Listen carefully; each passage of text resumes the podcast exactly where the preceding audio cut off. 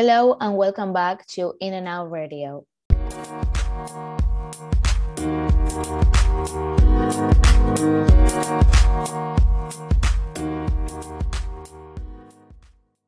Today we have a lot of news and interesting topics to discuss. Probably many of you heard of the shocking case of a young couple killed during the night.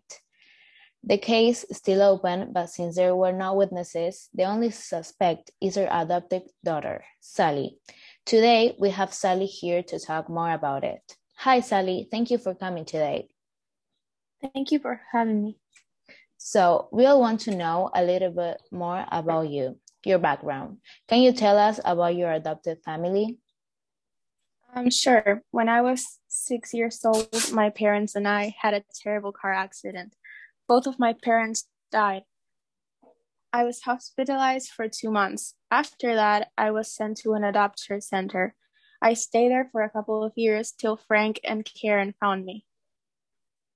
Do you remember how you first felt when they adopted you? Did they have other kids or it was only you? I think I never got over my parents' death.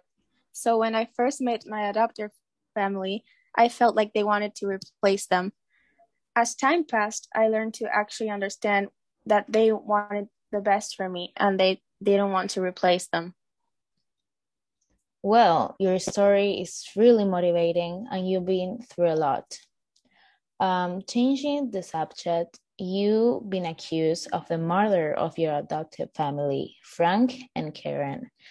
You said multiple times on TV that this is not true at all. Can you tell us your version of the story? Well, that day was weird. No sooner had I waken up that I heard the phone ringing.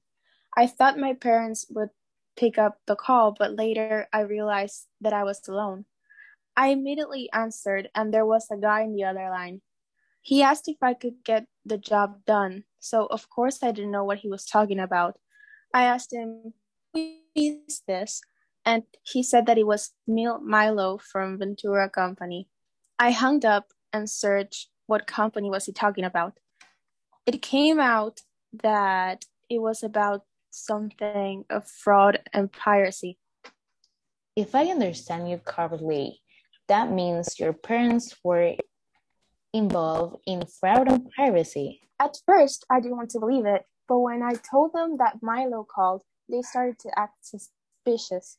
They were preoccupied for the rest of the day, and they even bought an alarm for the house. It was 3 a.m. in the morning when the alarm started ringing very loud. When I when it finally stopped, I went to check on my parents, and they, they were already murdered.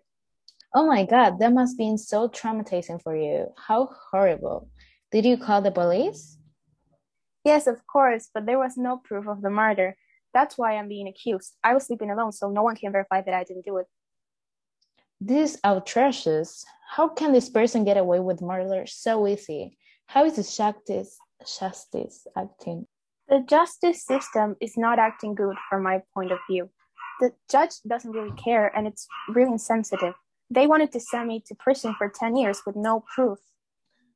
This is terrible, very unfair. It really is. However, my lawyers are working really hard to make justice. 10 years in prison is a lot, and more if you don't deserve it. Yes, it is a lot, totally. What do you think about prisons? I think that they are very necessary, but only for the ones that deserve it. If the justice sent everyone that committed a crime to prison, the world would be better. Also, prisons shouldn't be very fancy. I mean, if you really killed someone, you shouldn't live in a castle. I totally agree with you, Sally.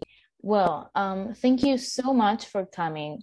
It's been amazing having you here. I hope your lawyers help you showing you're innocent. I hope that too. It was very nice. Thank you. Bye.